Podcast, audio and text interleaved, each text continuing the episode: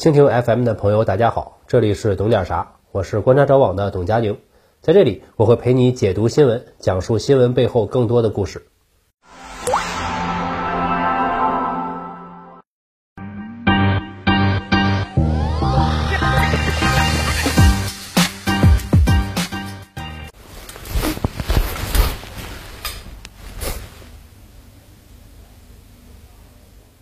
各位好啊，我是董佳宁。这几天有一个非常火热的视频，是一个游戏预告片，叫做《昭和米国物语》，感觉十分有乐子。于是我又看了看国内外网友的评价，感觉更欢乐了，笑了我好几天。我们今天就来聊一聊这款游戏。这款游戏是一个中国团队开发的，讲述了昭和六十六年，日本没有被广场协议弄死，而是凭借着强大的经济实力，真的买下了美国，然后汹涌的移民就往美国涌啊。让美国沦为了日本经济文化的殖民地。网友说这不是文化输出，而是文化拱火。游戏视频一上线，就在玩家群体中引起了剧烈的反响，在 B 站一周的播放量接近三百万，在海外也上了推特的热榜，就连游戏里那个代表日本文化的泳池也跟着上了推特趋势。为什么大家这么嗨呢？因为这个游戏里的梗实在是太多了，堪称集美日刻板印象之大成。官网前两天采访了制作者，主创说道：“做这个游戏，我们特意避免了考证或者找专家顾问，所有的东西都从主创人员的回忆中提取。我在设计这些梗的时候，嗯，是有一些这个考虑，就是我有刻意去回避，我是尽量去避免从网上进行考证，以及说请专家来当顾问。我希望所有的东西都需要从我们主创人员的回忆当中去提取，哪怕是我们记得不对。”我觉得这个也是游戏的一种特色嘛。这个话说的就很高情商，翻译一下就是别提什么客观准确，全都是刻板印象，千金难买爷高兴。我觉得这就很好，是学习魔法道路上的一大进步。游戏中有鞠躬的丧尸，穿和服的自由女神，当限高价用的鸟居 cut 片、公路片、丧尸片，这些元素四处缝合，看得各国网友欢乐不已，纷纷提出了各种建议。比如，丧尸咬人之前要说“我要开动了 ”，BOSS 杀死玩家之后要鞠躬道歉。丧尸来自于核泄漏，口渴了从马桶里舀水喝。主角勤奋练习美式居合斩。敞篷车的丧尸脑袋上要有洞。最终 BOSS 是日本高中生等等。看了这些奇妙的脑洞，各个网友也都哄笑了起来，网络内外充满了快活的空气。但还是有人受伤了。一部分是国内的一些人，他们到处刷，别做梦了，爸爸们才不会破防呢。他们可能是对这个整活游戏有什么误解，想的太多，过于敏感，文化自卑了。另一部分受伤人士呢，则是一些日本商派网友。你可能会好奇，日本也有商派吗？没错，而且很有那味儿。比如，有的日本网友感慨，像日本这样缺乏创新力的国家，就做不出这样的游戏。这不是直接堵有些人的嘴吗？有的日本网友叹息啊，八十年代日本人做过的梦已经彻底破灭，现在已经没有胆量做这样的梦了。还有更狠的，说游戏展示的实际是什么呢？是作为美国殖民地的日本出于侵略的野心而妄想描绘出来的东西。中国人正在欣赏日本人陷入集体意淫的滑稽样。这个我觉得也太敏感了。我相信现在的日本年轻人是真的觉得欢乐。因为他们早已经认命了，躺了。这些商派的日本网友可能年纪比较大了，还记得当年是怎么回事儿？游戏设定的时间是昭和六十六年，这是一个虚构的年份。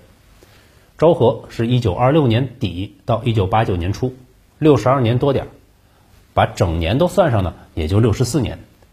昭和六十六年指的是一九九一年，平成三年。所以，主创采用了同年发布的歌曲。最重要的是，国内比较熟悉的是其翻唱的《红日》。这一年对于日本经济来说，是经济泡沫走上高峰、即将步入悬崖的一年。一九五零年起，日本是美国在东亚最大的战略支点，是抵抗中苏两国的前线。日本因此获得了美国倾注的大量资源，走上了发展的快车道。一九八零年代，日本经济如日中天，大量攻占美国市场。巅峰时期占到了美国全部贸易逆差的百分之八十。美国人民冲上街头啊，举行大规模的反日游行，号称日本人抢走了我们的工作，抢走了我们的钱，各种印着抵制日货、第二次珍珠港事件的 T 恤风靡美国。你想想那场景，走大街上一会儿就能看到一个穿抵制日货的美国人，别的美国人还给他们竖大拇指。这要是发生在中国，可能有些人已经疯了，还不得马上就扣帽子，极端民族主义往死里喷。中日哪怕是在钓鱼岛领土之争的时候，也没魔怔到这地步，但是在美国就没事儿，而且这还只是小菜，接下来更疯狂。一九八二年，美国人逐步把砸日本车当成了日常发泄项目，开着拖拉机、重型卡车在大街上碾压日本车。在印第安纳州，人们一次性就砸毁了四十多辆日本车。两名华裔美国人走在大街上，被白人汽车工人当成日本人而活活打死。可能这就是自由吧。一九八七年，五位美国国会议员在国会大厦门口抡起了铁锤，砸毁了一台日本东芝收音机，要求全面禁止日本东芝产品进入美国。理由是呢，对美国的国家安全产生了威胁。里根政府开始对日本的产业发起各种调查，并且以危害国家安全的名义逮捕了六名日立公司的高管。对日本的电视、电脑等诸多商品加征了百分之百关税，并且在1985年，美国迫使日本等国签订了臭名昭著的广场协议，强迫各国货币对美元升值，造成日元大幅升值，极大削弱了日本产品出口的竞争力。1987年，在美国的操纵下，对日贸易逆差达到了顶峰，然后开始下滑，而日本国内则陷入了汇率升值带来的经济泡沫狂欢。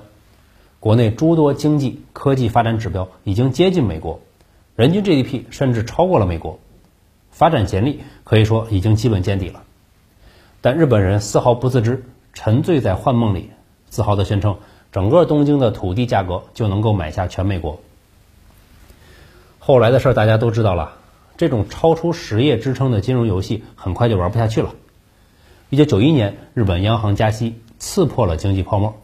日本各种资产暴跌，GDP 陷入停滞。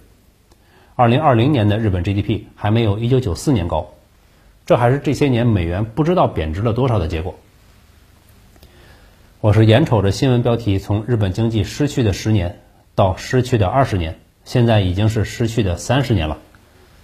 经济增长无望，蛋糕无法扩大，既得利益按照资历分配，社会结构固化，年轻人彻底躺倒。诞生了知名的宅文化，所以你就可以理解《昭和米国物语》里面1991年这个设定是多么的伤日本中老年人的心。人最受伤的是什么？以为自己能获得，结果突然失去了。在梦想破灭之后，一部分人变成了商派，也是理所当然的。现在的日本年轻人早已经认命了，他们在评论区里面自嘲说：“这个游戏《昭和米国物语》应该叫《父与子物语》。”父指的是米国，子指的是日本。